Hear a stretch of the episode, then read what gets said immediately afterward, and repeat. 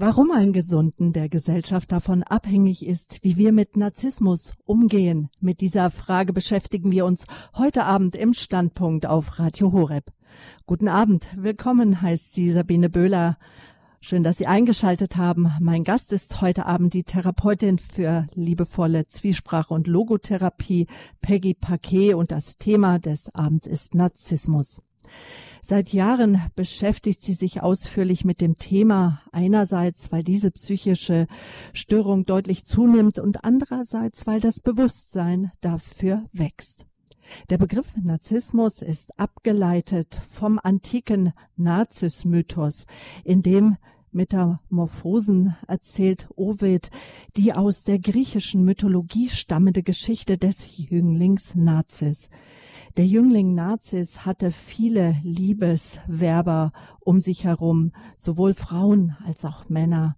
Alle Verliebten offenbarten ihm ihre Gefühle und wollten ebenfalls von ihm geliebt werden.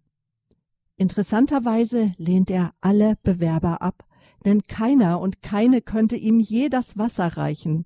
Auch die Nymphe Echos verfällt ihm, wird jedoch bitter, enttäuscht und abgelehnt, denn Narziss liebt nur sich selbst, nachdem er sein eigenes Spiegelbild nämlich im See entdeckte. Narzissmus, liebe Zuhörer, ist heute ein viel besprochenes und auch publizistisches Thema. Die meisten kennen die grandiosen Narzissten. Sie fallen auf durch ihre Strahlkraft. Sie sind charmant. Sie können sich glaubwürdig ausdrücken. Ihnen gehen nie die Argumente aus. In ihrer Gegenwart hat man das Gefühl, verblasst man regelrecht, verblasst so jeder. Der Weg an die Spitze scheint ihnen leicht zu fallen und doch fehlt, fehlen ihnen gravierende Eigenschaften wie zum Beispiel Empathiefähigkeit, Moral oder das Gewissen, ein Gewissen. Verdeckte Narzissten die gibt es auch, die holen sich ihre so dringend notwendige Bewunderung auf versteckte und indirekte Weise. Häufig geben sie sich bescheiden, liebevoll, großzügig und aufopferungsvoll, sind aber ebenfalls ganz und gar von dem Verlangen angetrieben, sich selbst stets ins bestmögliche Licht zu rücken und andere Menschen für ihre Interessen auszunutzen und diese für ihre Selbstdarstellung zu benutzen. Die Verletzlichen Narzissten hingegen leiden unter Selbstzweifel und sind extrem empfindlich auf Kritik und neigen besonders zu Neid. Gleichsam ist ein anderes Erleben auf die Menschen und auf das Leben zu schauen und eine völlig andere Art zu fühlen. Warum ein Gesunden der Gesellschaft davon abhängig ist, wie wir mit Narzissmus umgehen, unser Thema heute Abend im Standpunkt mit Peggy Paquet. Sie ist Pharmazeutin und Logotherapeutin, ausgebildet am Süddeutschen Institut für Logotherapie und Existenzanalyse bei Frau Dr. Elisabeth Lukas, der großen Schülerin und Mitarbeiterin von Professor Dr. Viktor Frankl, dem Gründer der Logotherapie und Existenzanalyse. Peggy Paquet ist außerdem auch Mitarbeiterin von Lehre Logotherapie in Aktion. Sie ist seit 20 Jahren in eigener Praxis tätig. Die liebevolle Zwiesprache hat sie entwickelt, ein neuer körperorientierte Gesprächs-, Trauma- Therapiemethode zur Lösung von emotionalen Schmerzen und Integration heimsamer Wesensqualitäten. In der Lebenshilfe war Frau Paquet schon mehrmals zum Thema Narzissmus zu hören. Es ist ein Thema, mit dem sie sich seit Jahren beschäftigt. Frau Paquet, guten Abend. Schön, dass Sie uns heute Abend zugeschaltet sind aus Germering bei München. Guten Abend, Frau Böhler. Ja, das ist spannend, mit dem Thema weiterzugehen. Genau. Und das tun wir heute wir gehen weiter und schauen aus unserem eigenen familiären Umfeld, aus unserem persönlichen Umfeld, wollen wir heute hineinschauen in die Gesellschaft, die Gesellschaft geprägt von Politik, Firmen, Vereinen. Und ähm, als wir das Thema uns überlegt haben, war so auch die Frage, warum sprechen wir über dieses Thema. Warum halten Sie es für so außerordentlich wichtig? Ja, erstmal vorab, ähm, liebe Frau Böhler, bin ich sehr froh, dass wir das angegangen haben und jetzt ähm, verwirklichen über dieses Thema zu sprechen, weil wir uns ja da schon viel darüber ausgetauscht haben, dass äh, der Effekt äh, von Menschen mit dieser Störung eben über die persönlichen Beziehungen und Familien weit hinausreicht.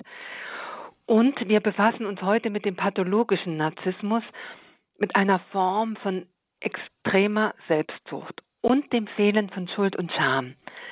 Und wir wollen heute uns das anschauen, wie die narzisstische Persönlichkeitsstörung unsere gesamte heutige Gesellschaftsform gravierend beeinflusst hat und noch beeinflusst. Und lange war unsere Gesellschaft blind gegenüber der Gewalt, die von Narzissten ausgeübt wird. Und Sie hatten es schon erwähnt, in den letzten Jahren wurde das Narzissmus-Thema immer offener und intensiver diskutiert. Und doch bin ich der Meinung und viele Kollegen auch, dass heute sind wir uns noch nicht der ganzen Dimension des Machtmissbrauchs von Narzissten und deren zerstörerischen Wirkung auf persönlicher und gesellschaftlicher Ebene sind uns eben nicht bewusst.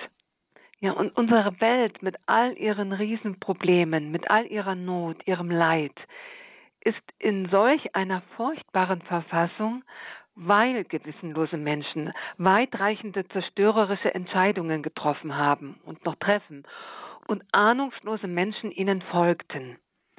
Also Menschen mit ausgeprägten narzisstischen und soziopathischen Persönlichkeitsstörungen, die trafen jede Menge Entscheidungen, welche zu Rassenverfolgung, zu Klimazerstörung, zu Kriegen, zu Hunger, Vertreibung, zu Wirtschaftskrisen, zu Gesundheitskrisen, also zu Krisen und Schräglagen in allen menschlichen Lebensbereichen führte.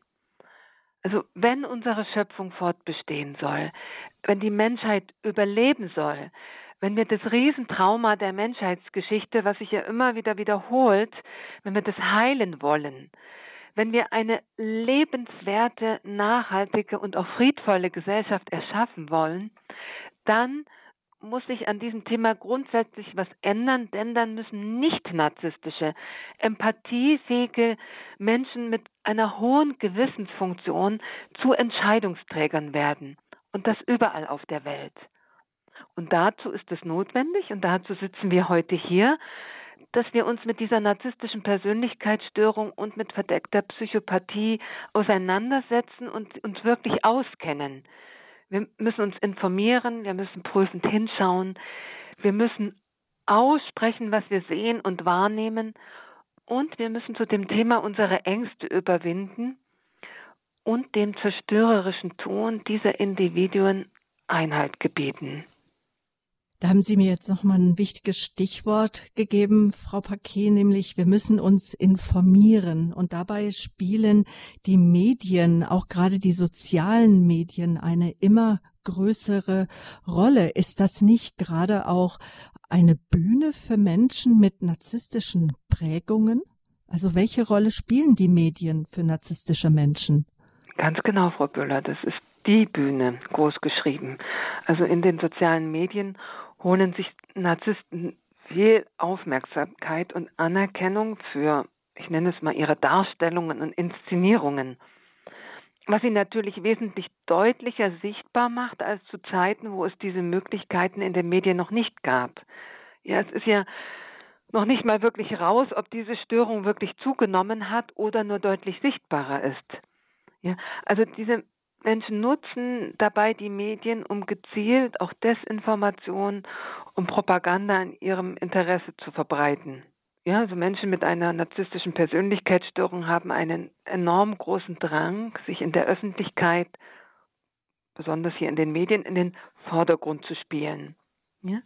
Also durch die Medien können wir Narzissten verstärkt sehen und gleichzeitig üben sie dadurch einen viel zu großen Einfluss auf die Gedanken- und Gefühlswelt vieler Menschen sowie auf die öffentliche Meinungsbildung aus. Den meisten Menschen ist nicht bewusst, wie sehr sie in den Medien von Narzissten manipuliert und benutzt werden. Ja, also Sie sagten ja das Wort schon, eine großartige Bühne für Narzissten. Und viele Menschen schauen zu, ohne zu begreifen, dass sie nur einer Inszenierung zuschauen, die nichts mit Wahrheit zu tun hat. So, jetzt ist die Menschheit in einer großen Krise. Wir haben zahlreiche Krisenthemen und in Krisenzeiten spielen sich Menschen mit narzisstischen und psychopathischen Persönlichkeitsstörungen besonders in den Vordergrund. Und sie gewinnen besonders durch die Verunsicherung und Ängste der Menschen an Macht und Einfluss. Ja, also Narzissten. Also so wie jetzt auch in der Corona-Krise zum Beispiel. Zum Beispiel, genau. Da kann man das also par excellence beobachten. Narzissten treffen durch hochemotionale Botschaften die tiefsten Sehnsüchte und die schlimmsten Ängste der Menschen und erwirken gerade bei nicht gefestigten Persönlichkeiten, ich möchte es mal so nennen, eine Art Gehirnwäsche. Ja, die haben ja einen hochmanipulativen Kommunikationsstil und wenn man das nicht weiß, kann man sich davon einfangen lassen. Ja, und so ein Beispiel.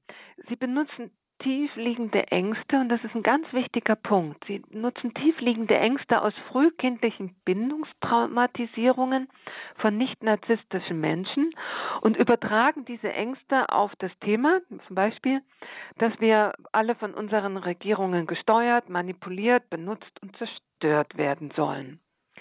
Man muss verstehen, dass dies eine Projektion ist. Der Hauptkommunikationsmechanismus von Narzissten ist Projektion. Narzissten projizieren ihre eigenen und eigenen dunklen und bösartigen Absichten nach außen und erklären die anderen für bösartig. Werden ängstliche Menschen, unsichere Menschen auf diese Art manipuliert, glauben sie den Narzissten und lassen sich von denen zu deren Zielen einspannen. Also wenn Menschen in ihren Ängsten aktiviert sind, ist ihre Urteilsfähigkeit eingeschränkt und sie glauben den Verkündern. Und gleichzeitig vermitteln dabei die Narzissten, dass sie die einzigen sind, die daraus erretten können und schaffen so eine emotionale Abhängigkeit und Gefolgschaft. Also unser Thema heute Abend hier im Standpunkt auf Radio Horeb, warum ein Gesunden der Gesellschaft davon abhängig ist, wie wir mit Narzissmus umgehen, Peggy Paquet, sie ist unser Gast. Frau Paquet, damit wir das alles noch besser einordnen können, glaube ich, müssen wir noch darüber sprechen, was man eigentlich unter narzisstischer Persönlichkeitsstörung versteht. Was sind hier die Kernmerkmale? Und ich glaube, was wir schon noch sagen müssen, wenn wir jetzt so ausführlich darüber reden, geht es auch nicht darum, dass wir jetzt anfangen, vielleicht Ferndiagnosen zu stellen, weil das obliegt den Psychiatern. Psychiatern, Therapeuten, genau. Ähm, also genau, die Kernmerkmale, es geht um die Beschreibung von Verhaltensweisen, genau, oder von ähm, auch Gefühlsweisen. Genau, und beziehen wir, beschränken wir uns auf die Kernmerkmale, weil damit könnte man schon eine ganze Sendung füllen, was das überhaupt ist. Ähm, da möchte ich jetzt schon mal vorab auf die schon gelaufenen Sendungen verweisen bei Radio Horeb zu dem Thema, genau. genau also, also, die narzisstische Februar, Mai und Juni. Hm. Genau. Also ich nenne sie auch kurz NPS, zeichnet sich durch einen Mangel an Empathie, Überschätzung der eigenen Fähigkeiten und gesteigertem Verlangen nach Anerkennung aus, weit über ein normales Maß hinaus. Also typisch ist, dass die betroffenen Personen übermäßig stark Bewunderung einfordern und eine enorm hohe Anspruchshaltung an ihre Mitmenschen haben. Also das ist sehr signifikant. Aber selbst kein zwischenmenschliches Einfühlungsvermögen besitzen oder kaum und keine emotionale Wärme an andere Menschen zurückgeben. Ja, also Menschen mit einer NPS sind in zwischenmenschlichen Beziehungen ausbeuterisch. Ja, sie schauen ganz genau, nutzt mir die Person was oder nicht. Der übermäßige Geltungsdrang kann entweder selbstsicher in Szene gesetzt oder schüchtern verborgen werden. Also dementsprechend können Narzissten arrogant auftreten oder sich bescheiden geben. Also bei der NPS handelt es sich nicht um ein Persönlichkeitsmerkmal, sondern explizit um eine psychische Störung.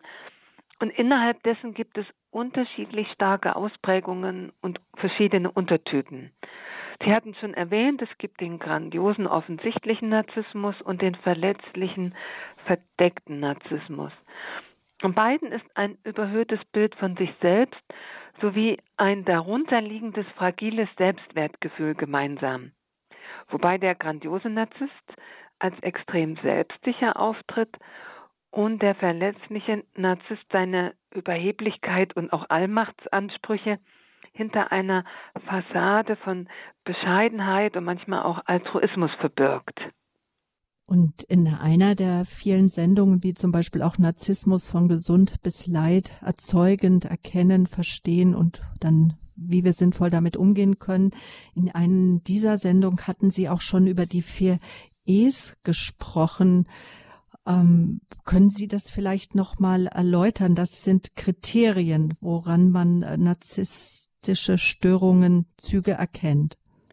Genau, da hat der Professor Dr. Reinhard Haller sehr gute, ähm, also diese vier ist sehr gut zusammengefasst. Ein österreichischer ähm, Arzt und Therapeut. Also die vier großen E's, die extreme Egozentrik und Eigensucht. Also alles dreht sich um den Narzissten und alles, was er tut, ist auf ihn zurückgebogen. Also diese extreme Ich-Sucht. Dann zweitens diese Empfindlichkeit bei jeder Kritik und alles, was eine sein könnte. Drittens einen Empathiemangel. Es fehlt eine warme Herzenseinfühlung, das emotionale Mitfühlen. Ja, äh, das kann zwar gespielt werden, aber es fehlt dennoch. Und es gibt dabei eine sogenannte kalte Empathie, die in kürzester Zeit die Schwachpunkte und Verletzlichkeiten des Gegenübers erkennt. Und viertens, viertes E, die Entwertung, Abwertung als Mittel zur Selbsterhöhung, auch um sich am emotionalen Schmerz des anderen zu stärken. Und diese Entwertung, die kann sehr offensichtlich, aber auch sehr subtil sein. Ja, das kann auch in einem scheinbaren Scherz, kann eine massive Entwertung enthalten sein. Genau. Und man muss ein bisschen schauen, in diesen verschiedenen Ausprägungen von pathologischem Narzissmus gibt es auch einen verschiedenen starken Grad der psychopathischen Anteile, also wir sagen immer so der bösartigen Anteile. Und dennoch diese, gerade diese vier E's ist allen gemeinsam. Die Kernmerkmale sind auch den verschiedensten Ausprägungen allen gemeinsam. Ich meine, eine Frage, die jetzt irgendwie auf der Hand liegt, man fragt sich, wie oft diese Störung denn überhaupt auftritt.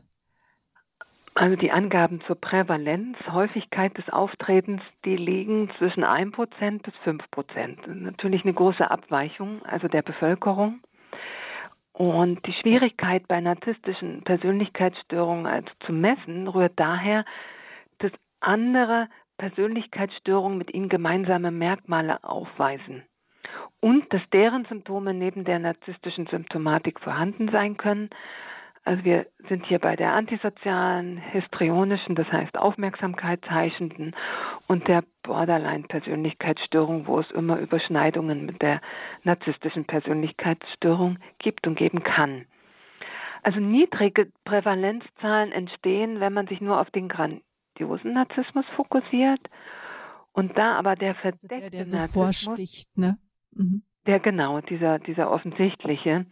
Und da der verdeckte Narzissmus wesentlich häufiger vorkommt als der grandiose Narzissmus, müssen wir von einer höheren Prävalenz ausgehen. Ich las vor kurzem in einem neu erschienenen Buch von der Marie-France Sirigoyen, dass es Untersuchungen gab in den USA, die aufzeigen, da waren es circa 7, und Prozent Männer und 4, und Prozent Frauen, die diese narzisstische Persönlichkeitsstörung aufwiesen. Das ist enorm viel.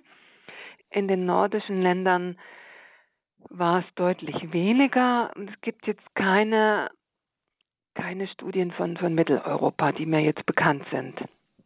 Aber die Zahl 1 bezieht sich auf den grandiosen Narzissmus und wir müssen einfach von einer höheren Häufigkeit des Auftretens aufgehen.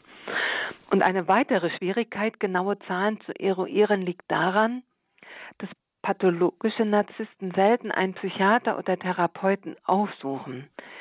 Denn sie werden meist nur über Personen aus ihrem sozialen Umfeld ausfindig gemacht, also die unter ihnen leiden.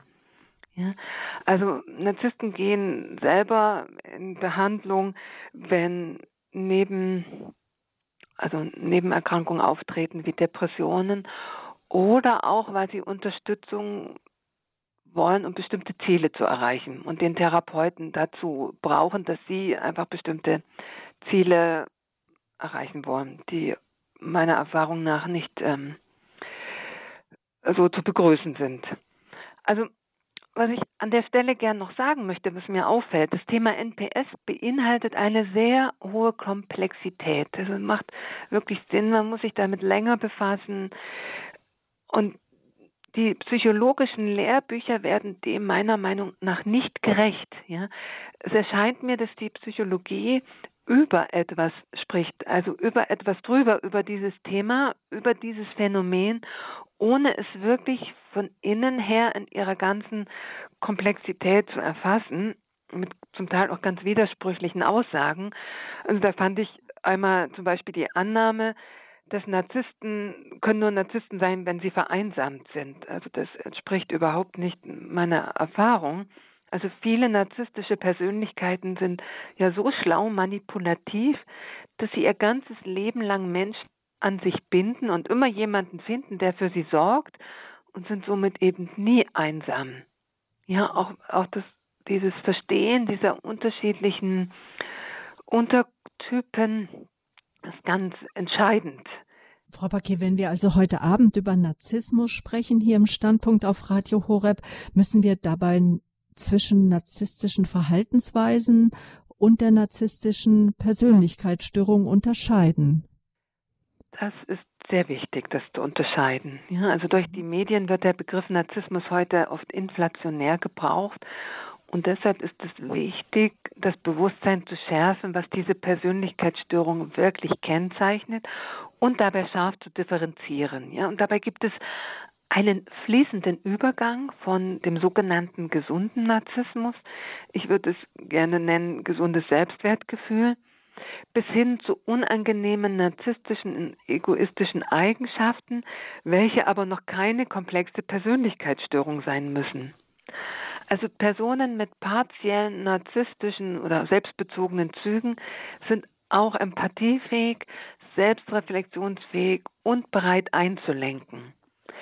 Eine Persönlichkeitsstörung jedoch wird gekennzeichnet von einer Reihe anormaler und pathologischer Charakterzüge, die in solcher Intensität auftreten, dass sie erhebliche Störungen im innerseelischen und auch zwischenmenschlichen Abläufen bewirken. Ja?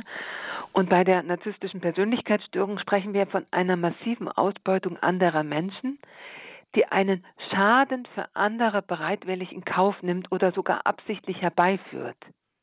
Hinzu kommen diese erhebliche Verantwortungslosigkeit, Egoismus und diese charakteristische Gewissenlosigkeit mit dem fehlenden Schulderleben. Verstehe ich das richtig, dass manche meinen, dass narzisstisches Verhalten etwas Normales wäre? Ja, ja, etwas Normales. Da würde ich gern ein bisschen ausholen. Aus der Gewissensforschung wissen wir, dass narzisstische Eigenschaften einem Individuum Überlebensvorteile bringt, für die Gruppe jedoch zerstörerisch ist. Also könnten wir sagen, dem Menschen dient sein narzisstisches Verhalten, aber für die Gruppe ist es zerstörerisch. Auf der anderen Seite empathische und gewissenhafte Eigenschaften eines Individuums verschaffen der Gruppe, also der ganzen Menschheit, einen Überlebensvorteil. Und wenn wir das aus einer sogenannten weltzentrischen Sicht, also im Sinne der Bedürfnisse der ganzen Welt und auch die psychologische Anschauungsweise betrachten, ist narzisstisches Verhalten nicht im Sinne eines erwünschten, akzeptablen, gesunden und förderungswürdigen Verhaltens. Und jetzt, wenn ich mir mal so die Frage nehme, was ist denn normal? Normalität bezieht sich ja auf das Einhalten von Normen.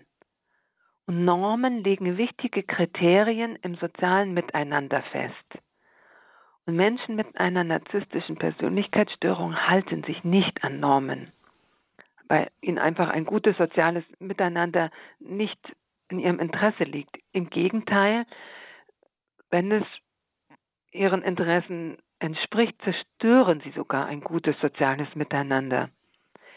Also sie halten sich nur an Normen, um Unannehmlichkeiten oder Bestrafung zu vermeiden, aber sie tun so, als ob sie Normen einhalten und haben sie im Hintergrund jedoch schon längst betreten. Also deshalb meine Antwort auf die Frage, nein, ich würde es nicht unter normales Verhalten, unter normal, also ich würde das nicht als normales Verhalten bezeichnen. Mhm. Damit wir das noch besser einordnen können, was sind so charakteristische Verhaltensweisen dann von Narzissten, damit wir das auch mit den Normen noch ein bisschen ähm, besser einfach verstehen können. Genau, und was auch neben der Norm ist. Die Normen genau. Halten. Ja, genau, was neben der Norm ist, nicht, ja. Sozialen guten Miteinander. Also Narzissten können, Sie haben das ja auch schon erwähnt, außergewöhnlich charmant, zugewandt, offen und einzigartig gewinnend und einnehmend wirken wobei das auch immer so ein Tick zu viel ist. Ja? Und diese Fähigkeit setzen sie ein, wenn sie sich von einem Menschen, einer Firma, einer Gemeinschaft oder einer Institution einen Nutzen versprechen. Ja, diese Nutzenorientierung. Und das ist ein manipulativer Charme, verführerisch, faszinierend und dabei eine kühle, berechnende Rationalität und auch verschlagene Anpassungsfähigkeit, die aber dem Gegenüber vorgaukeln kann, dass der Narzisst ihm alles geben kann, wonach er sucht. Es sind Menschen, die unfähig sind, sich wirklich von der Seele eines anderen Menschen berühren zu lassen. Aber sie haben die Fähigkeit, den idealen Seelenpartner vorzuspielen. Und Begriffe von hohem Wert wie Liebe und Tugenden werden von ihnen zu eigenen Zwecken benutzt und von anderen eingefordert.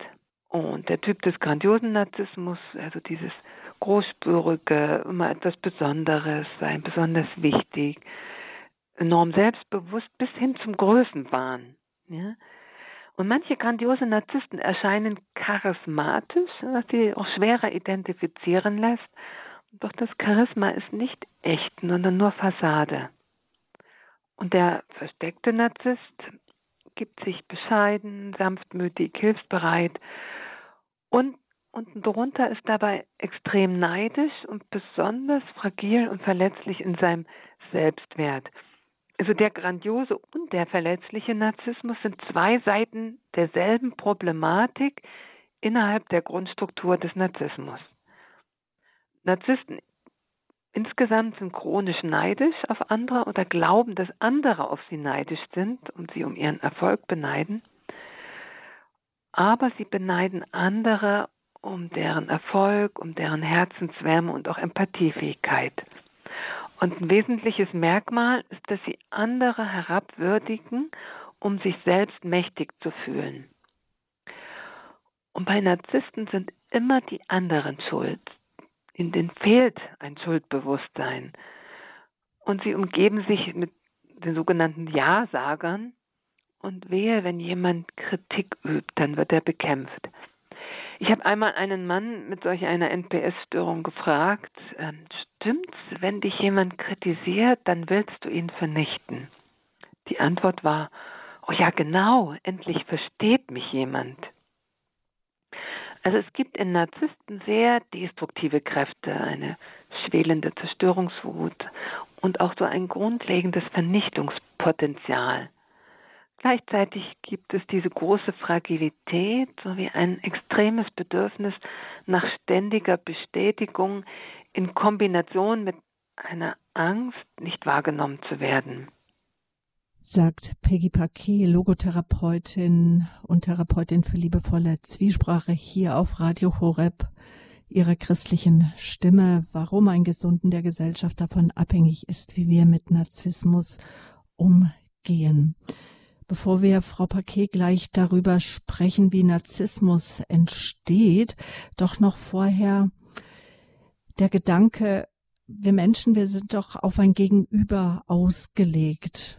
So hat Gott uns auch geschaffen, Menschen, die miteinander sind, die vielleicht auch darüber nachdenken, über ihr Gegenüber und über sich selber. Nun frage ich mich, können Menschen mit einer narzisstischen Persönlichkeitsstörung, also mit NPS, selbst erkennen, dass sie solch eine Störung oder sogar Persönlichkeitsstörung haben? Also die fehlende Selbstreflexion auf die Störung ist ein Symptom der Störung. Und deshalb stellen sie sich selbst und ihr Verhalten nie in Frage. Mittlerweile sind mir da auch ein paar Ausnahmen begegnet, dass selbstreflexionsfähige Narzissten über sich selbst ähm, publizieren, ähm, darstellen, wie ein Narzisst denkt und fühlt. Das in sehr unterschiedlicher Qualität, manchmal um sich selbst besser darzustellen, aber manchmal sind es ganz nüchterne Beschreibungen. Aber was dabei spannend ist, dass sie sich selbst niemals in Frage stellen und niemals das Bedürfnis spürbar ist, sich zu ändern.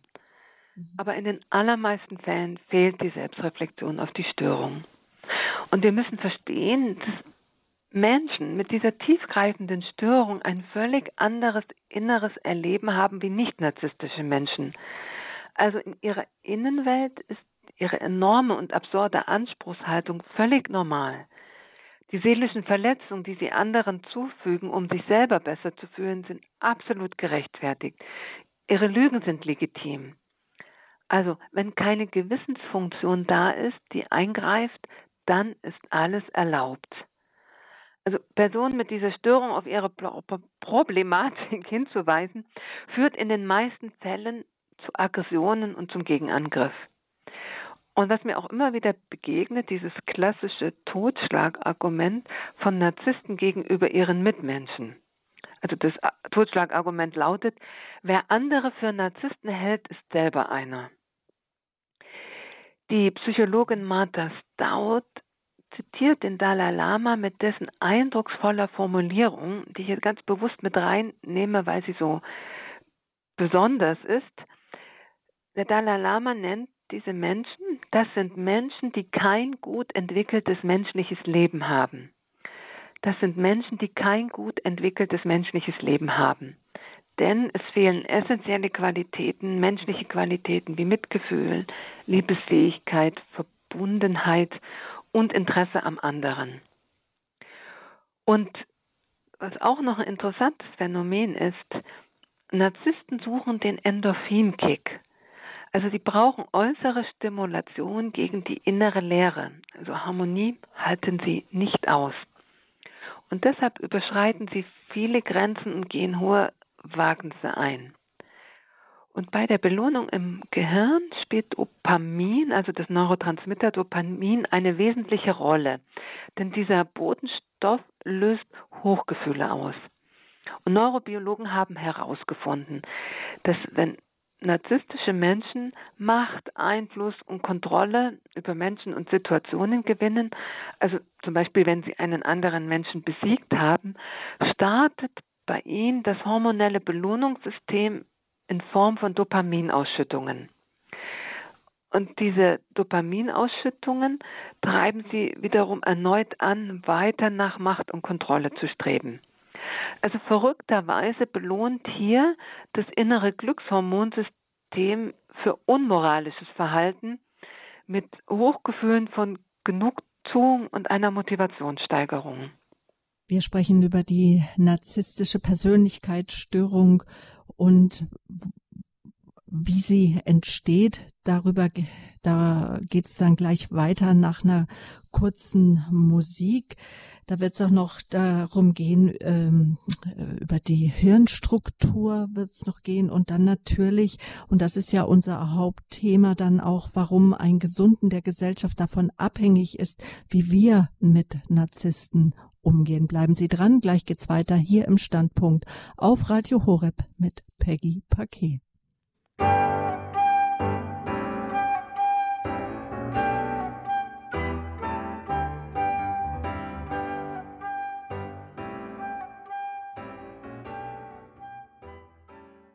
Willkommen zum Standpunkt hier auf Radio Horeb heißt sie Sabine Böhler. Wir sprechen über Narzissmus.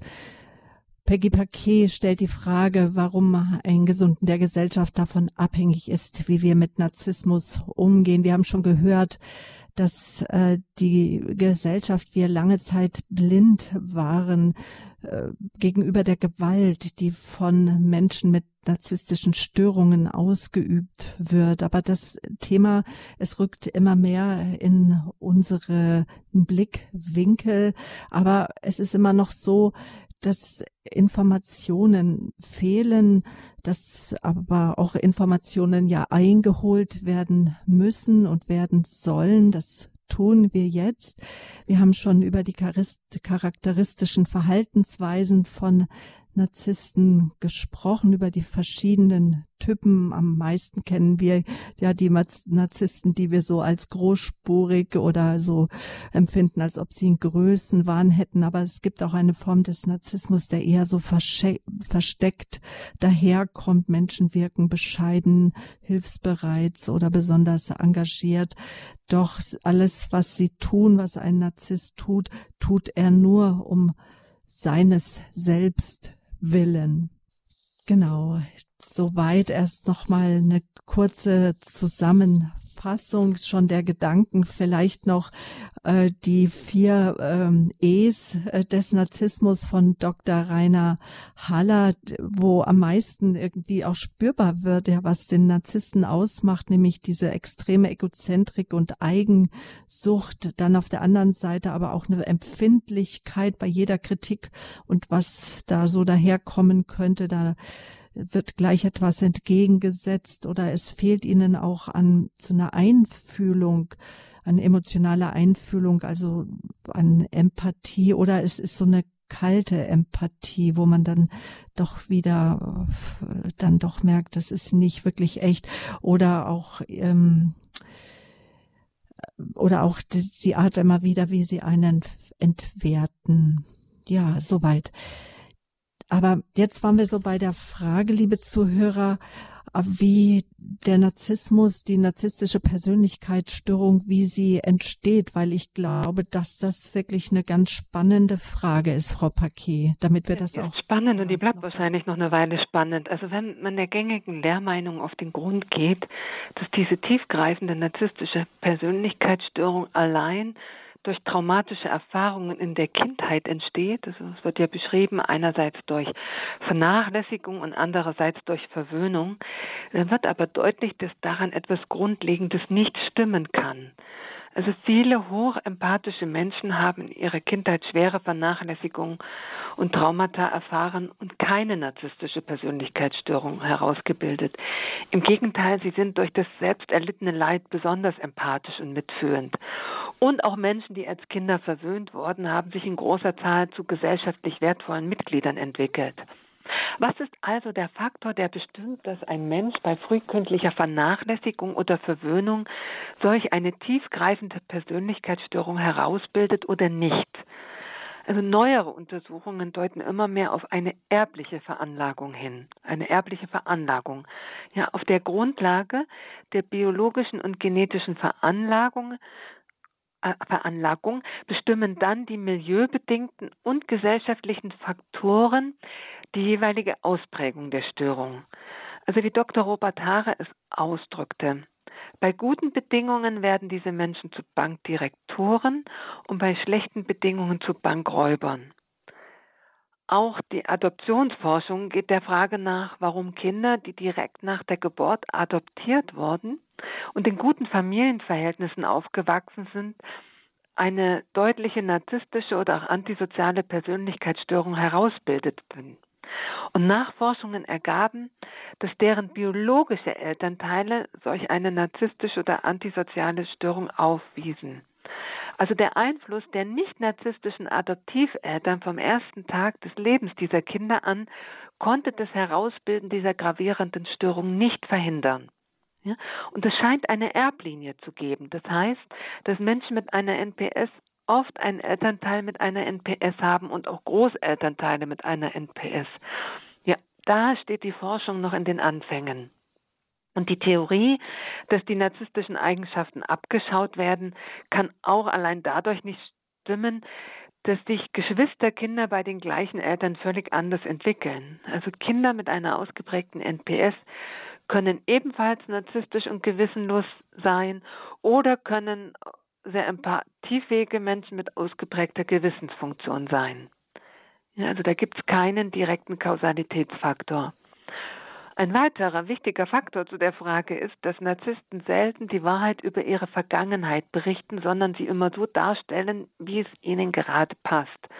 Und so kann sich die Forschung nicht auf Rückfragen von Menschen mit solch einer narzisstischen Störung verlassen, wenn diese zum Beispiel von ihrer schlimmen Kindheit berichten.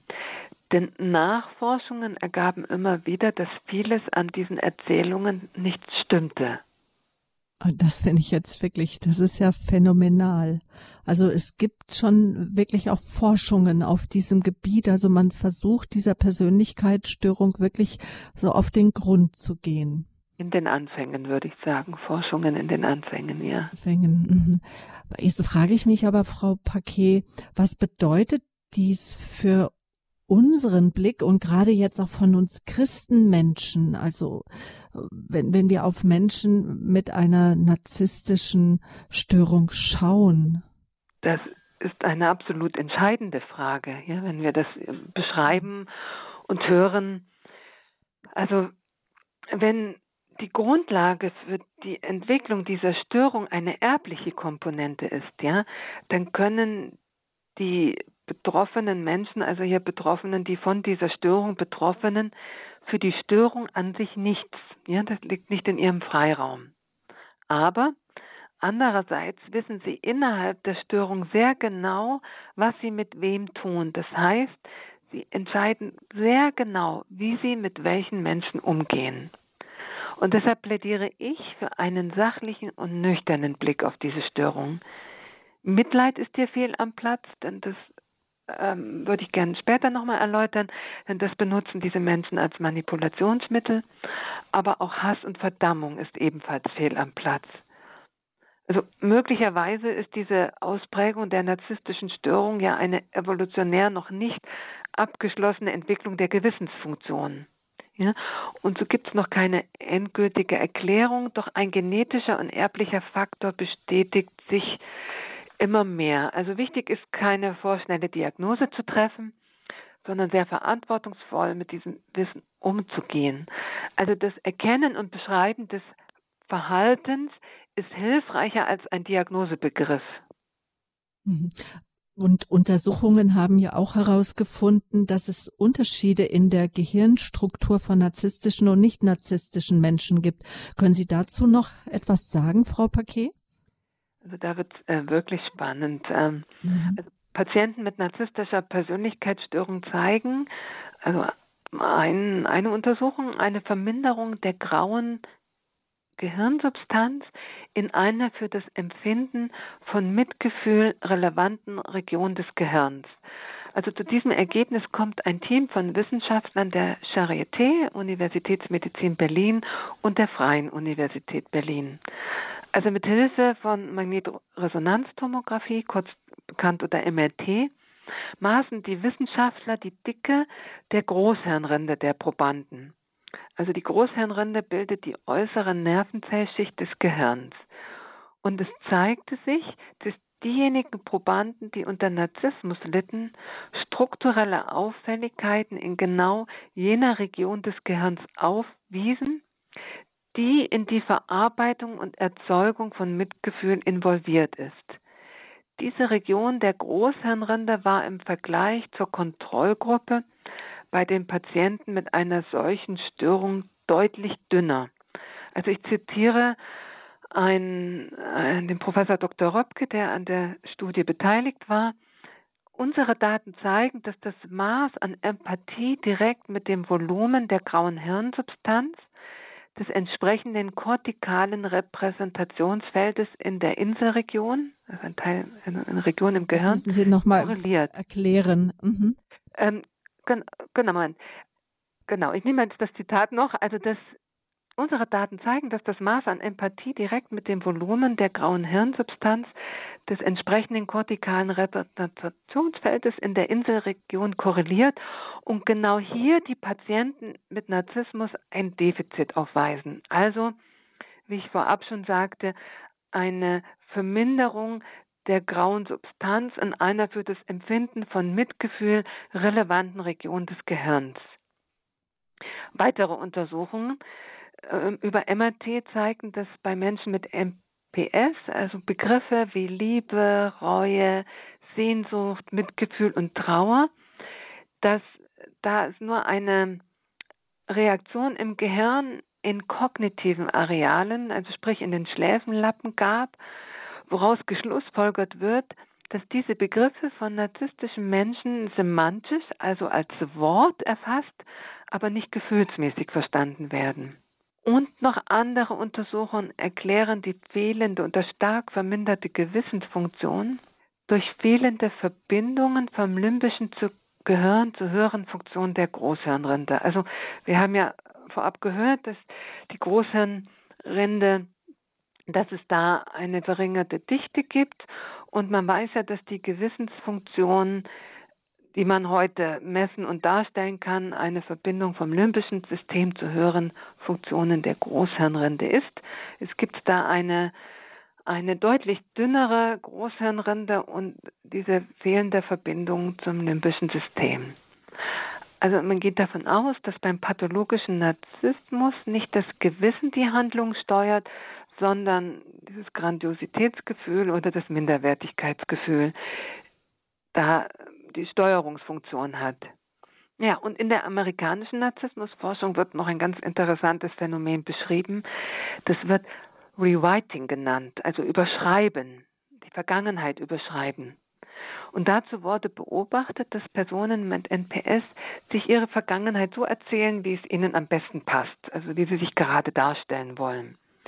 Und wenn Sie sich das lang genug erzählen, dann wird es für Sie zu einem Faktum. Also Sie glauben es selbst, selbst wenn es noch so erlogen ist.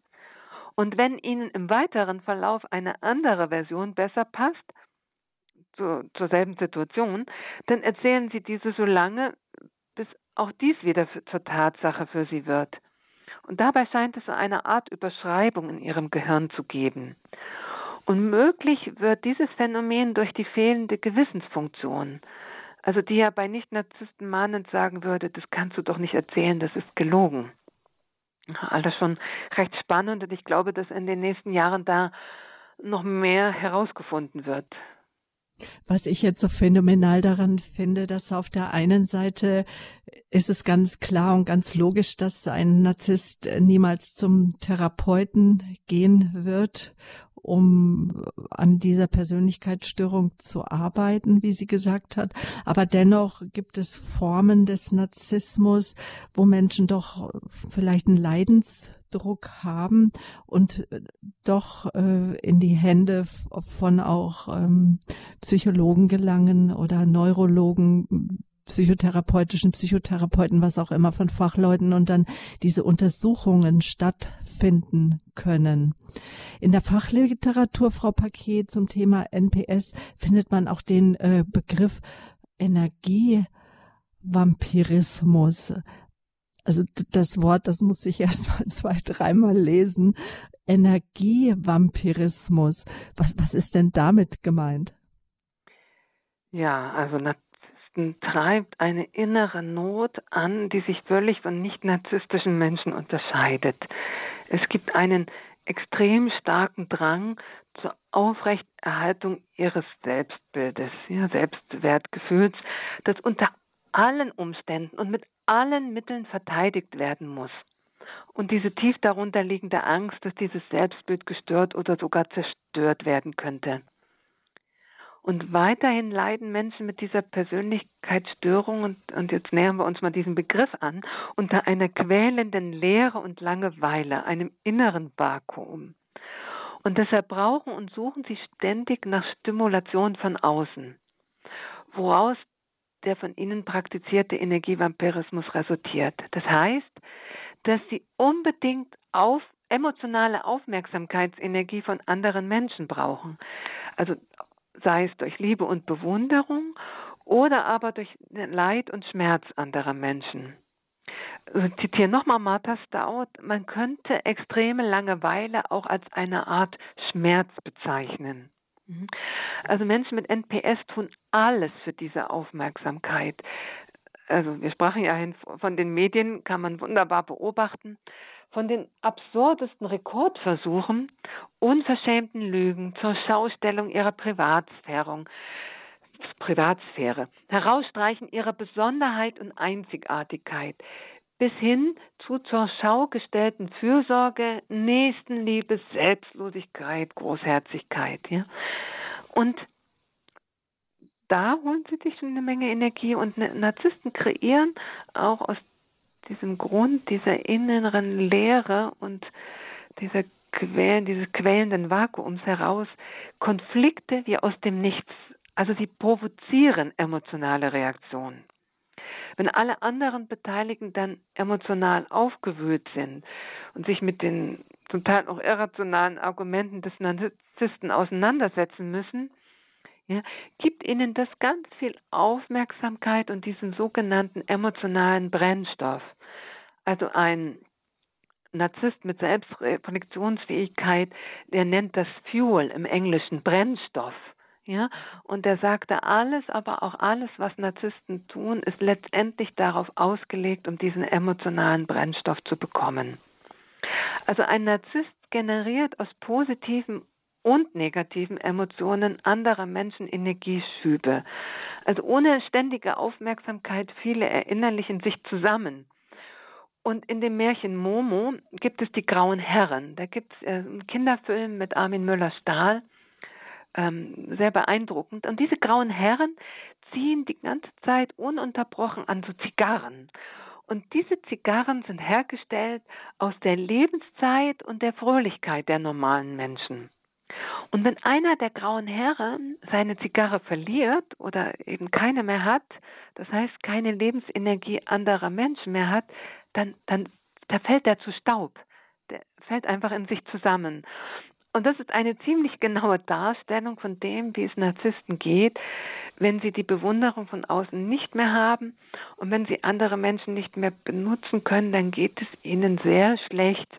Und zum Beispiel Narzissten, die eine hohe Position hatten im Management und da viel Energieschübe generieren konnten, wenn die dann plötzlich krank werden oder in Rente kommen und ähm, dann diesen, diese Zufuhr dort nicht mehr bekommen und da auch äh, viele Quellen von Zufuhr wegfallen, dann können die ernsthaft in Depressionen abrutschen. Genau, dann haben sie eine hohe Affinität zu Suchterkrankungen und zu Depressionen. Und diese Menschen leiden dann genau an Depressionen, weil sie diesen emotionalen Brennstoff davon zu wenig bekommen.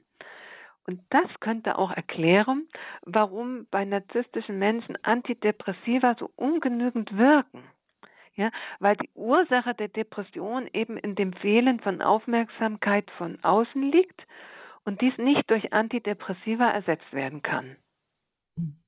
Und wenn ich das jetzt so höre, Frau Paquet, denke ich natürlich auch daran, es gibt ja ein ganz enges Umfeld auch um Menschen mit narzisstischen Persönlichkeitsstörungen und damit man das verstehen kann, warum es auch notwendig ist, die narzisstische Persönlichkeitsstörung zu äh, erkennen und zu verstehen.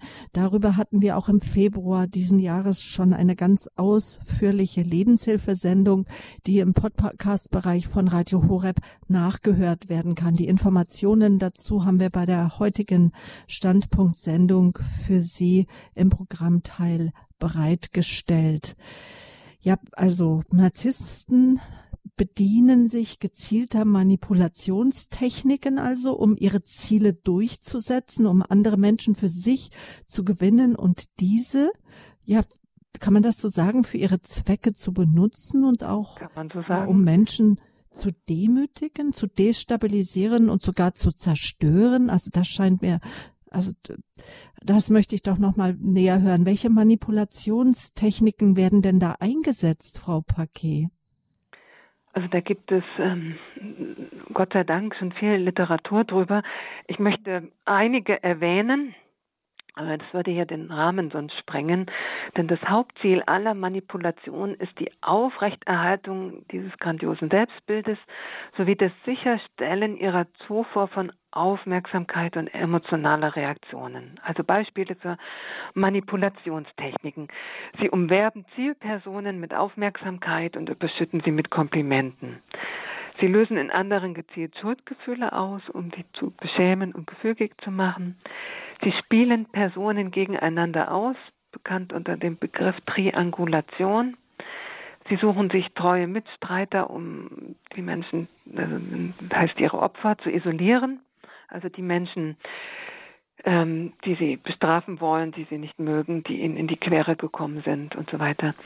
Also Falschversprechungen, schamlose Lügen, Verleumdung, Diffamierung werden sehr gezielt und auch hinterhältig eingesetzt.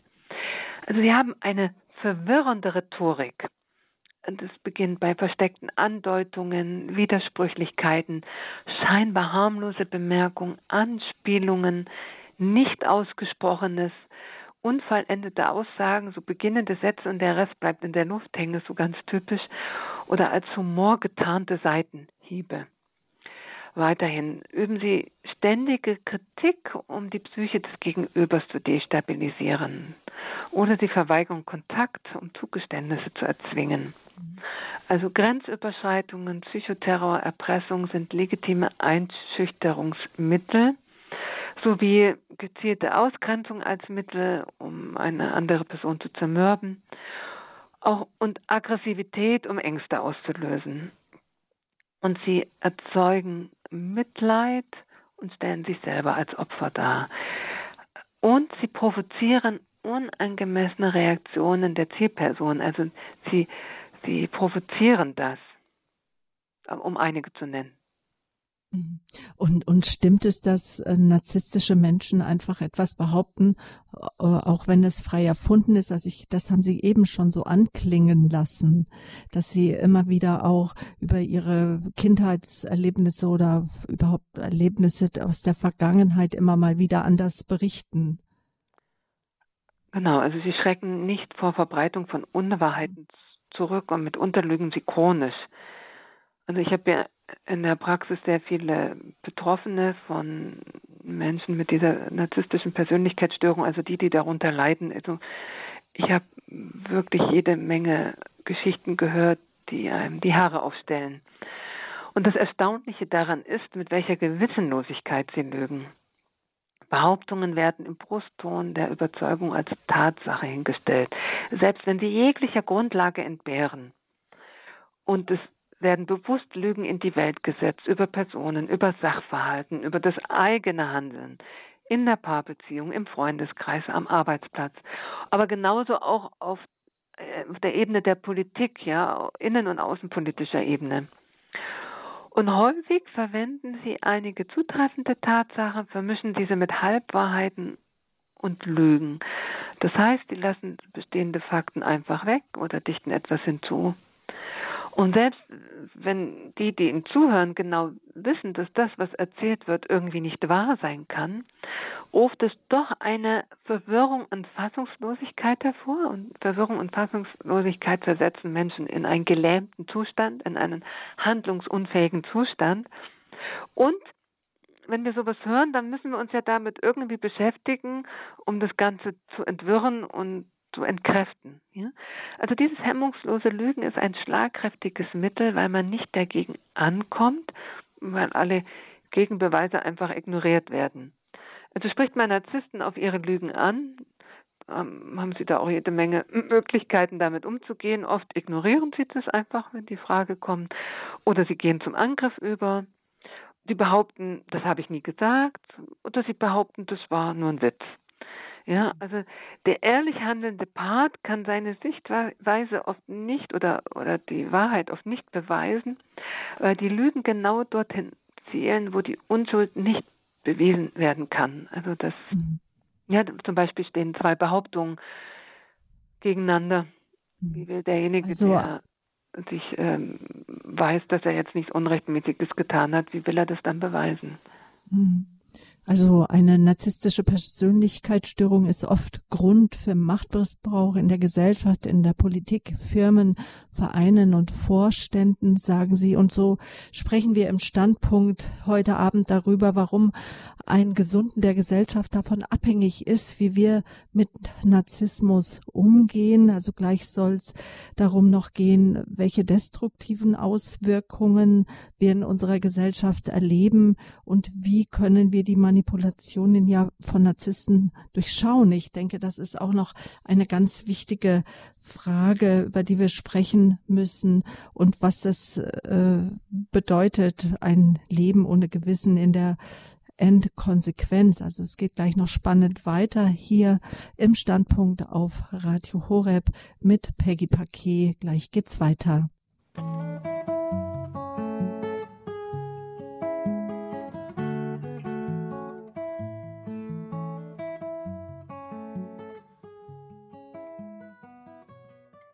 Willkommen zum Standpunkt hier auf Radio Horeb. Schön, dass Sie eingeschaltet haben. Wir sprechen über Narzissmus, über die narzisstische Persönlichkeitsstörung einer Störung mit einem umfassenden zerstörerischen Machtmissbrauch üben Personen, die diese Störung haben, üben sie aus in unserer Gesellschaft, in der Politik, in Firmen, in Vereinen. So sagt es Peggy Paquet, hat sie es beobachtet. Viele Menschen, die mit äh, Narzissten in Kontakt kommen, leiden außerordentlich darunter, sind verwirrt, sind hilflos, verängstigt oder wissen nicht, wie sie sich dagegen wehren sollen. Und die Frage ist, ob uns wirklich bewusst ist, wie sehr das Leid auch auf unserer Erde ja von narzisstischen und ja psychopathischen Menschen geschaffen wurde und weiter auch am Laufen gehalten ist. Und um dieser destruktiven Kraft entgegentreten zu können, müssen wir sie erkennen, verstehen und zu der eigenen Stärke finden und untersuchen wir, wo wir durch narzisstische Menschen selbst Leiterfahren haben und was äh, wir daraus lernen können, um aus solchen Erfahrungen ja vielleicht gereift gestärkt hervorgehen. Das war so auch Tenor der Sendungen, die wir in der Lebenshilfe dazu schon hatten äh, zum Beispiel auch die Sendung äh, Kinder und Narzissmus, die Spätfolgen und Heilung unserer Kindheit oder der Kinder durch narzisstisch geprägte Eltern. Aber jetzt ist so das Thema auch auf die Auswirkung äh, der Gesellschaft. Ähm, Frau Paquet, wir haben äh, eben schon über äh, den Energievampirismus gesprochen von Narzissten, aber es gibt ja auch etwas, das könnte man oder das versteht man unter also Opferinszenierung. Was, was ist das? Was versteht man darunter? Also man versteht darunter, dass Narzissten sich im Außen oft selbst als das Opfer ausgeben. Ja, also ein wichtiges Merkmal für Personen mit dieser Persönlichkeitsstörung ist das Erzeugen von Mitleid bei anderen Menschen. Also Mitleid macht empathische Menschen willenslos und manipulierbar. Wir können nicht gleichzeitig Mitleid empfinden und gleichzeitig an der Redlichkeit der anderen Person zweifeln. Also gerade sehr mitfühlfähige, arglose Menschen fallen leicht auf diese Opferinszenierungen eines Narzissten herein. Also diese Verdrehung der Tatsachen, dass sich die eigentlichen Täter als Opfer ausgeben, ist dann für die eigentlichen Opfer wieder desaströs, weil sie ja so doppelt verletzt werden. Ja, und so sind Narzissten oft Sieger in Konfliktsituationen, denn sie wenden Mittel an, die gewissenhafte Menschen niemals anwenden würden. Also in Auseinandersetzungen gewinnen sie häufig durch Lügen und Manipulation und so lassen sie in ihrem Leben immer wieder verletzte Menschen und wirklich auch zerstörte Leben kalt zurück. Und warum lassen sich so viele Menschen von narzisstischen Personen benutzen und manipulieren, aber so folgen ihnen sogar oder wehren sich nicht gegen deren destruktiven Angriffe? Ähm, ich merke mit einem, einem Zitat von der Schriftstellerin Lorraine Eiseley hier bei der Frage beginnen. Das Zitat ist, aus einem Buch von ihr. Mitten in der Wüste belehrte einst ein alter Mönch einen Reisenden, dass die Stimme Gottes sich von der des Teufels schwer unterscheiden ließe. Also Menschen mit pathologischem Narzissmus hören sich oft so an wie Menschen ohne diese Störung. Sie benutzen das Wertesystem ihrer Mitmenschen für ihre Interessen und doch fühlt es sich bei genauerem Hinspüren und gerade bei der Kenntnis darüber in Kontakt mit diesen Personen oft irgendwie nicht ganz stimmig oder sogar schräg an. Und ich habe mal so ein paar Gründe zusammengetragen, wie Sie so gefragt haben, warum sich so viele Menschen benutzen lassen, manipulieren lassen oder sich so, sogar folgen, den Narzissten folgen. Also Punkt eins. Es gibt etwas in uns Menschen, das sich nicht traut, auf den pathologischen Narzissmus ganz hinzuschauen. Das fühlt sich zu unheimlich an. Empathische Menschen können sich nicht vorstellen, wie Menschen so gewissenlos und skrupellos handeln können. Das also entzieht sich ihrer Vorstellungskraft, obwohl wir es täglich in den Nachrichten hören. Ja? Und das führt einerseits zu einer gewissen Naivität, was leichter manipulierbar macht, und andererseits führt es zu einem Wegschauen. Ja, und da, wo wir wegschauen, sind wir nicht anwesend und da ist niemand da, der Stopp sagen kann. Also ein wichtiger Satz, weil Menschen nicht glauben können und nicht glauben wollen, dass es Individuen ohne Gewissen und mit dieser extremen Eigensucht gibt, können diese ungehindert agieren und ihre zerstörerischen Machenschaften fortsetzen. Zweiter Punkt zu der Frage. Narzissten sprechen bewusst in Menschen deren verletztes Bindungssystem an. Zum Beispiel, wir sind eine Gemeinschaft, ich lasse dich nie allein, wir werden gegen die anderen gewinnen, äh, die anderen werden ausgeschlossen, aber du gehörst zu uns. Ja? Also es wird bewusst die Sehnsucht nach Zugehörigkeit und auch nach Selbstbestimmung, ja, also ähm, Zugehörigkeit und Autonomie, ganz wesentliche Aspekte in ähm, unser Bindungssystem. Ja, also das wird benutzt. Und wer sich seiner eigenen frühkindlichen Bindungsverletzungen nicht bewusst ist, der springt da viel leichter drauf an. Also Unbewusstheit über die eigenen Traumatisierungen sind somit ein Faktor, der narzisstischen Machenschaften in die Hände spielt. Also so, wir wollen quasi, äh, dass sich das, dass das ehrlich ist. Also wir, wir, wir spüren, wir können die Unehrlichkeit, kann, kann derjenige dann nicht sehen. Ähm, weil, weil wenn wir traumatisiert sind, ist unsere Wahrnehmung verzerrt. Da gibt es blinde Flecken in uns, ja, und die ein Narzisst aber sehr wohl erkennt und dem, das spielt dem genau in die Hände. Das wird genau da benutzt. Ja, deshalb ist ja glaube, Traumaheilung auf individueller Ebene hat so eine weitreichende Bedeutung. Mhm. Genau. Und es gibt in einigen Menschen eine ganz große Sehnsucht nach einer starken Führung. Eine Sehnsucht, dass da jemand sagt, wo es lang geht, was richtig ist. Und hier besteht der Wunsch, die eigenen unbewussten Ängste mit einer starken Führung zu reduzieren. Und da gibt es sehr aufschlussreiche Untersuchungen über Autoritätshörigkeit. Das erklärt mir sehr genau, wie Narzissten genau diese Autoritätshörigkeit herstellen und fördern können, wie niemand anderes. Also ein Beispiel wäre dieses Stanley-Milgram-Experiment. Okay. Wenn ich es richtig verstehe, also es hat, es greift wirklich überall, egal ähm, in welcher gesellschaftlichen Situation Menschen sind, in welcher Position sie sind. Ähm, also äh, kann man dann sagen, ist auch die äh, Manipulationsfähigkeit von Narzissten ein Grund, warum Menschen diese unterstützen, auch Menschen mit einem sehr hohen Bildungsgrad, wo man sagen müsste, das, das müssen die doch durchschauen? Ja, ja, ganz genau. Es geht ja wirklich noch weiter mit den Faktoren, die mhm. ähm, weshalb Menschen eben das nicht erkennen oder da sogar drauf reinfallen. Unter anderem, wir dürfen diesen enormen Charme und die Manipulationsfähigkeit von Narzissten niemals unterschätzen. Also ihre hohe Kunst der Verblendung, des Schmeichelns, des Vereinnahmens beherrschen sie meisterhaft. Ja? Ihre Komplimente zielen genau in die Defizite des Gegenübers. Ja, und das vernebelt ja deren Wahrnehmung. Also sie sind Meister der Lüge, des Verdrehens und durch ihr enorm selbstbewusstes Auftreten und ihre überzeugend vorgetragene Behauptungen kommen viele gar nicht auf die Idee, dass es nicht stimmen könnte. Die kommen gar nicht auf die Idee, dass es Lüge sein könnte. Ja?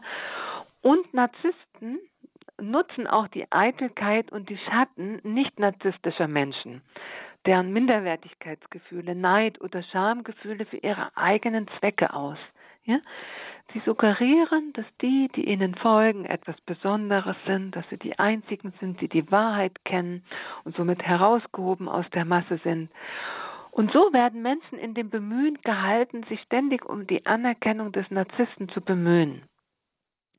Und selbst das grundlegende menschliche Gutsein wollen wird von Narzissten schamlos für die eigenen Interessen ausgenutzt. Ja, sie täuschen vor, dass ihre Ziele einem guten und besonders rechtschaffenden Zweck dienen würden.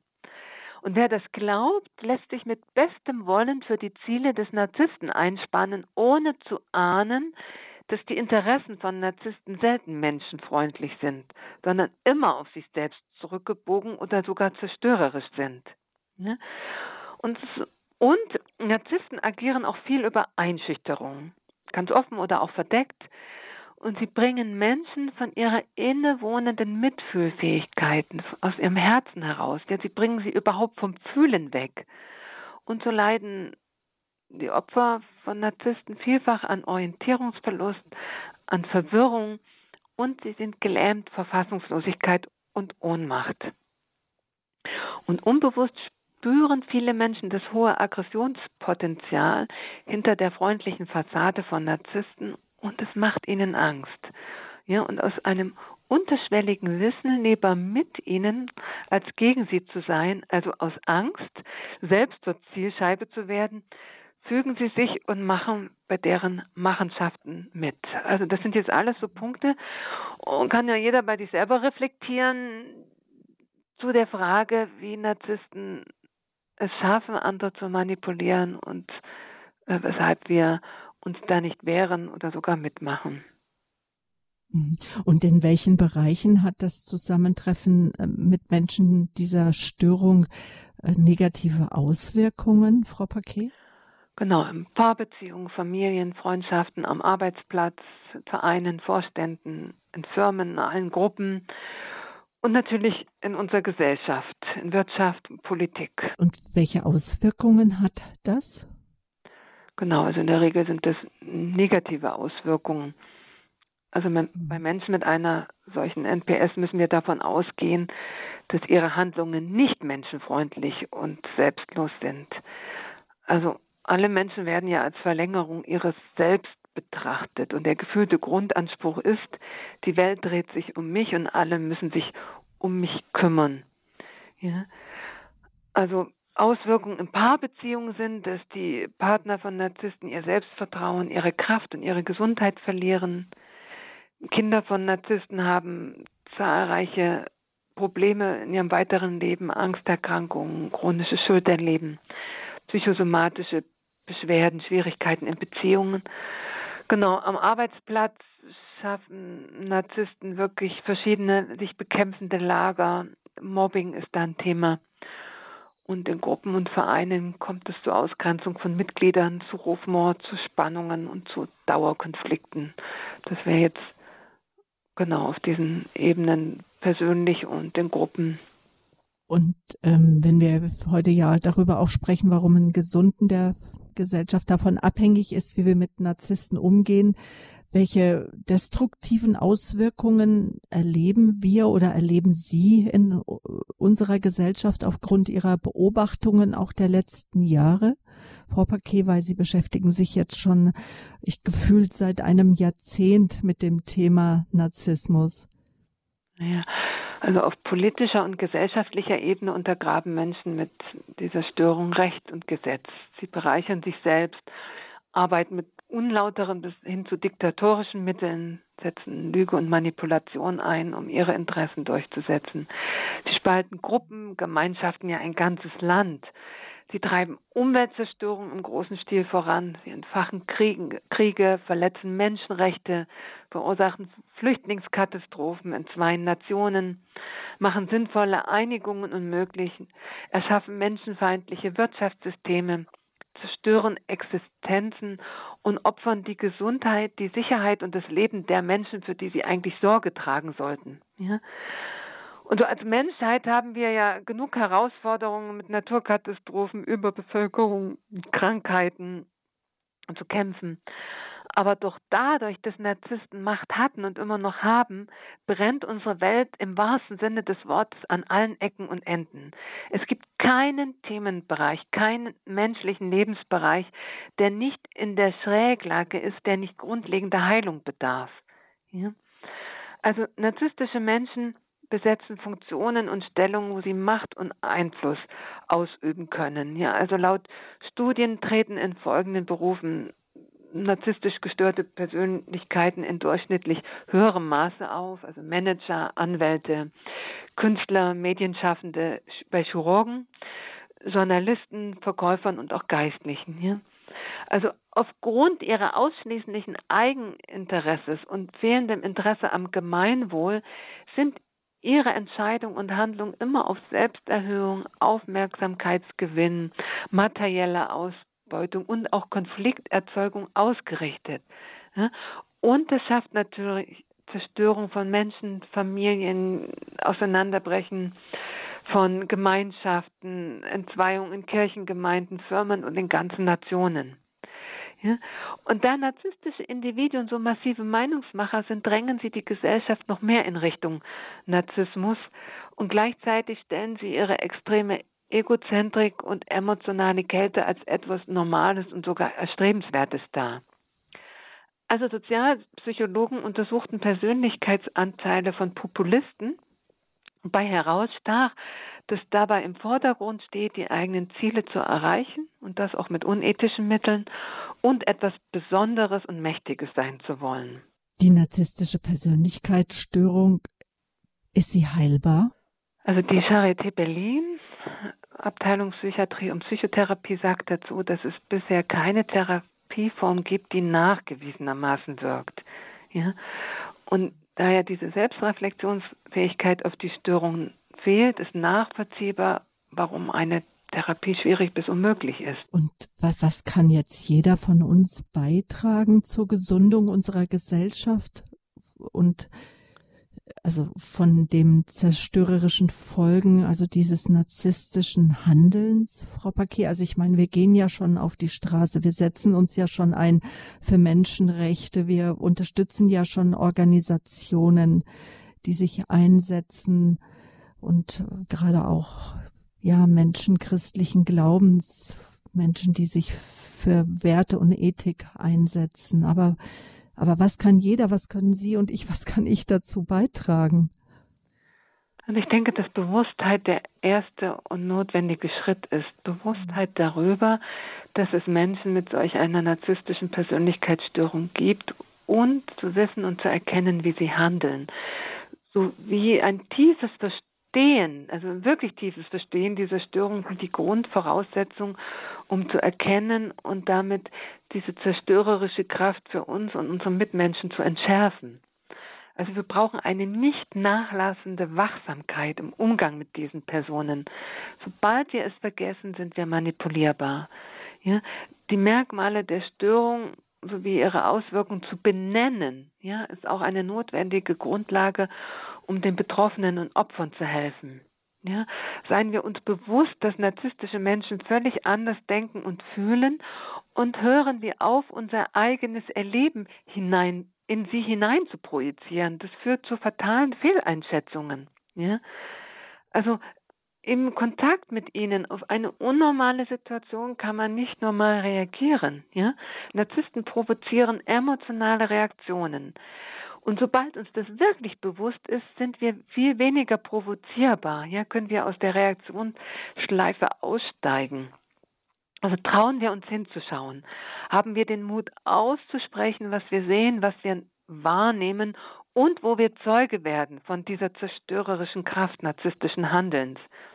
Und mit dem Wissen um diese NPS können wir Ereignisse, Konflikte und Zusammenhänge auf gesellschaftspolitischer Ebene ganz neu verstehen, viel klarer sehen und dabei unsere Energie in ein konstruktives Engagement lenken. Also nicht in den verwirrenden von Narzissten erzeugten Konflikten verlieren. Wir dürfen pathologischen Narzissmus nicht als etwas Normales und Unvermeidliches, schon gar nicht als etwas Erstrebenswertes akzeptieren. Und wir dürfen die katastrophalen Konsequenzen für Mensch und Umwelt, die durch narzisstische Eliten verursacht worden und weiterhin werden, nicht schicksalsergeben hinnehmen. Ja? Also Gott sei Dank beginnt das Bewusstsein für diese zerstörerischen Auswirkungen des pathologischen Narzissmus mehr und mehr zu wachsen. Ja, und dieses Bewusstsein setzt tiefgreifende Veränderungsprozesse in Gang in jedem Einzelnen und in der Gesellschaft. Ja, und es ruft äh, uns auf, auch uns selber zu überprüfen und zu verändern. Ja, also Gesundung unserer Gesellschaft zum Thema pathologischer Narzissmus beginnt bei uns selbst mit der Heilung unserer emotionalen Wunden, geht weiter über ein mutiges Aussprechen bis hin zu einem gesellschaftlichen Engagement, welches narzisstische Zerstörung verhindert, beziehungsweise die Folgen von narzisstischem Handeln lindert. Ja? Also durch, durch ihr Verhalten, durch das Verhalten von Narzissten, ja, durch ihre Lügen, ihre Aggression, ja, durch ihre extreme Anspruchshaltung lösen diese Menschen ja bei den Nicht-Narzissten heftigste Gefühle aus. Ohnmacht, Fassungslosigkeit, Wut, Angst, Scham, Schuld, Trauer und so weiter. Und viele, viele Menschen lassen sich da emotional auffühlen, ja, und das macht uns verletzlich und angreifbar. Und hier ist ein ganz entscheidender Aspekt, dass wir diese Gefühle in uns mitbekommen und dass wir lernen, uns runter zu regulieren und die Gefühle auch heilsam zu lösen. Und da stehe ich mit meiner Arbeit der liebevollen Zwiesprache dafür. Ne? Also wenn wir in der Fassungslosigkeit über narzisstisches Verhalten nicht mehr stecken bleiben, wenn unsere Ängste kleiner werden, wenn wir aus der Ohnmacht rauskommen und handlungsfähig werden, also wenn wir unsere Wut in Tatkraft verwandeln, dann haben Narzissten keine Angriffsfläche mehr. Also Sie ermutigen uns, dass wir uns trauen, hinzuschauen, die Stimme zu erheben, dass wir äh, die äh, unsere Energie also in ein konstruktives Engagement äh, ja, uns da hineinbegeben, also uns engagieren. Wie können wir die Manipulation von Narzissten durchschauen und aus deren Spiel dann aussteigen?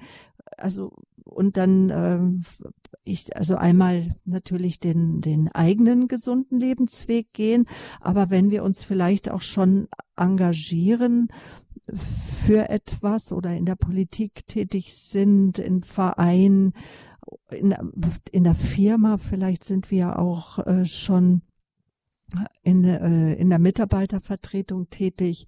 Also wie, wie kann man da aussteigen? Also entscheidender Punkt ist, dass es nicht darum geht, gegen Narzissten zu kämpfen. Das wäre der falsche Weg.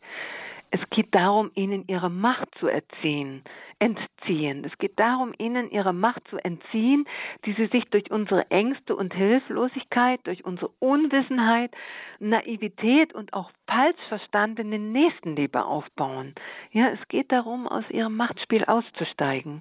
Ja, und und es geht auch darum, den Entwicklungsdruck, den sie auf uns ausüben, dafür zu nutzen, um unsere eigenen Schattenseiten zu heilen, ja, um selber stärker, klarer und auch liebesfähiger zu werden. So ein paar Punkte, wie wir da aussteigen. Machen wir uns bewusst, dass es Menschen gibt, die so ein narzisstisches Erleben haben und denen die Gewissensfunktion fehlt. Menschen, die aussehen wie wir und lernen wir dies wirklich tief in uns zu akzeptieren. Lassen wir uns nicht von Komplimenten und Schmeicheleien und falschem Charme manipulieren. Ja, werden wir uns unserer eigenen Schwachstellen auf Schmeicheleien, unserer eigenen Gutgläubig Gutgläubigkeit und Naivität sehr bewusst und arbeiten wir an unserem eigenen gesunden Selbstwert. Vertrauen wir nicht jedem Menschen unsere persönlichen Geheimnisse an, ja? Also nehmen wir uns Zeit, jemand wirklich kennenzulernen und achten wir dabei auf Lügen, auf gebrochene Versprechen und auch vernachlässigte Verpflichtungen. Äh, das sind Hinweise auf gewissenloses Verhalten. Weiterhin vertrauen wir unbeirrbar unserer eigenen Wahrnehmung. Wenn wir das Gefühl haben zum Beispiel, dass etwas nicht stimmt, dass irgendetwas schräg ist, dass etwas irgendwo zu viel ist, zu dick aufgetragen, beim Komplimente machen zum Beispiel, dann handeln wir im Vertrauen auf unsere eigene Wahrnehmung. Lassen wir uns nicht von den Inszenierungen der Narzissten beeindrucken. Ja? Und überprüfen wir unsere eigene Gefühlswelt, ob nicht eine unbewusste Angst im Spiel ist, die uns bei bestimmten Dingen mitmachen lässt, ja? Also Vorsicht bei Narzissten, die mit Nachdruck vorspielen, wir hätten sie in ihren Gefühlen verletzt, ja. Also Narzissten haben nicht die gleiche Art zu fühlen wie wir. Das Verletztsein ist in den allermeisten, allermeisten Fällen nur vorgespielt. Ja? Und wie ich schon mal erwähnte, glauben wir nicht jeder Autorität. Überprüfen wir Autoritäten und stellen diese in Frage. Einer selbsternannten Autorität sollten wir immer mit Skepsis begegnen. Ja? Lassen wir uns von Narzissten nicht dazu überreden, ihnen bei ihren Interessen zu helfen und mit ihnen gemeinsame Sache zu machen. Mhm. Und, und was ist dann sinnvoll, wenn uns bewusst wird, dass wir es mit einer narzisstischen Person zu tun haben? Ich denke, das ist erstmal. Ja, entscheidende Frage. Also wenn wir eine, bei einer Person den Verdacht haben, dass so eine Störung vorliegen könnte, ja, ist die einzig sinnvolle Konsequenz, dieser Person aus dem Weg zu gehen. Ja, weil, weil das Manipulationspotenzial ist viel zu hoch oder den Kontakt auf das Allernötigste zu beschränken. Mehr gibt es an der Stelle gar nicht zu sagen, ja. Und und, und, und uns bewusst zu sein, wie leicht wir über Mitleid manipulierbar werden. Ja? Also ich habe viele Menschen reden hören, die mit ihrem Peiniger dann plötzlich Mitleid bekamen. Aber das ist hier definitiv nicht angebracht. Ja? Ich hatte es ja schon erwähnt. Mitleid gibt diesen Menschen auch wieder Lebensenergie und macht uns manipulierbarer. Ja? Also werden wir wach, wenn Menschen versuchen, Mitleid in uns zu erzeugen, zu erregen. Und lernen wir, dass wir diese Menschen nicht heilen und ändern können, denn sie haben nicht das gleiche Bedürfnis, sich zu ändern und zu entwickeln, wie wir es in uns kennen. Ja, und investieren wir unsere Lebensenergie in die Heilung unserer eigenen Wunden und Vertiefung unserer Persönlichkeit und nicht in das schwarze emotionale Loch eines Narzissten. Und lassen wir uns niemals von unseren Wertvorstellungen abbringen und nicht dazu verleiten, es irgendwie doch mal lockerer zu sehen. Schützen wir uns auch, indem wir nicht so viele persönliche Informationen preisgeben. Schützen wir uns, indem wir uns Hilfe holen, wenn wir merken, wir stecken da in so einer äh, Verstrickung mit einem Narzissten drinnen. Ja, und indem wir unsere ganze Energie in die Gestaltung unseres eigenen Lebens fließen lassen, ja. Und im Umgang mit diesen Menschen lernen wir sachlich, freundlich, distanziert umzugehen, sachlich, freundlich, distanziert, ja. Und wir gewinnen diesen nüchternen Blick und eine gesunde Distanz, wenn wir einerseits diese Störung wirklich verstanden haben und wenn wir unsere eigenen Schwachstellen und Wunden dazu geheilt haben. Vielleicht noch zum Abschluss, was bedeutet jetzt ein Leben ohne Gewissen, also wie es bei Narzissten so wie auch eins der Kernmerkmale ist in der Endkonsequenz? Also kurzfristig erscheint ein Leben ohne Schuldgefühle und Gewissensbisse einfacher ja, weil es alle Mittel zur Erfüllung der eigenen Interesse und Bedürfnisse legitimiert. Doch auf einer tieferen Ebene ist ein Leben ohne Gewissen ein gescheitertes Leben. Aus der Gewissensforschung wissen wir, mit dem Gewissen ist die Fähigkeit zu lieben unmittelbar verbunden. Das Gewissen ist die Verkörperung von Liebe und durchdringt umfassend unser biologisches, psychisches und geistiges Sein. Das Gewissen ist somit nicht nur eine Orientierungshilfe, sondern es durchdringt das ganze Wesen gewissenhafter Menschen. Und ich möchte gern abschließen mit einem Satz von Jesus. Was nützt es einem Menschen, wenn er die ganze Welt gewinnt und seine eigene Seele verliert? Dankeschön, Peggy Paquet warum ein Gesunden der Gesellschaft davon abhängig ist, wie wir mit Narzissmus umgehen. Es ging uns darum, ja, Narzissmus zu identifizieren, aufrütteln. Also ich fühle mich jetzt sehr aufgerüttelt und ich glaube, wir haben gutes Handwerkszeug an die Hand bekommen, um unsere Handlungsspielräume erstmal zu erkennen, auszunutzen. Dankeschön, Frau Paquet. Sind wir alle zusammen gemeinsam wachsam? Suchen wir uns vielleicht auch Menschen, die uns dabei unterstützen, wenn wir etwas wahrnehmen, wenn wir vielleicht auch in leitender Position sind? Egal, ob jetzt ähm, im Kleinen, in Pfarrgemeinderat, im Elternbeirat, äh, vielleicht in der Wohnungseigentümergemeinschaft, wo auch immer, oder ob wir einer, in einer großen Firma oder in, auch in einer kleineren Firma Leitungspositionen innehaben. Frau Paket, Dankeschön für Ihre Gedanken, die wir wie immer nachhören können. Liebe Hörerinnen und Hörer, wenn Sie unser Podcast-Angebot in Anspruch nehmen wollen, wenn Sie diesen diese Gedanken einfach weitergeben wollen zum nochmal Nachhören auf www.horeb.org auf unserer Website, in der Mediathek, Podcast, die Standpunkt-Sendung heute vom 18. Oktober 2020 warum ein Gesunden der Gesellschaft davon abhängig ist, wie wir mit Narzissmus umgehen. Dankeschön, Frau Paquet. Ihnen noch einen schönen Abend. Schöne Grüße nach Germering bei München.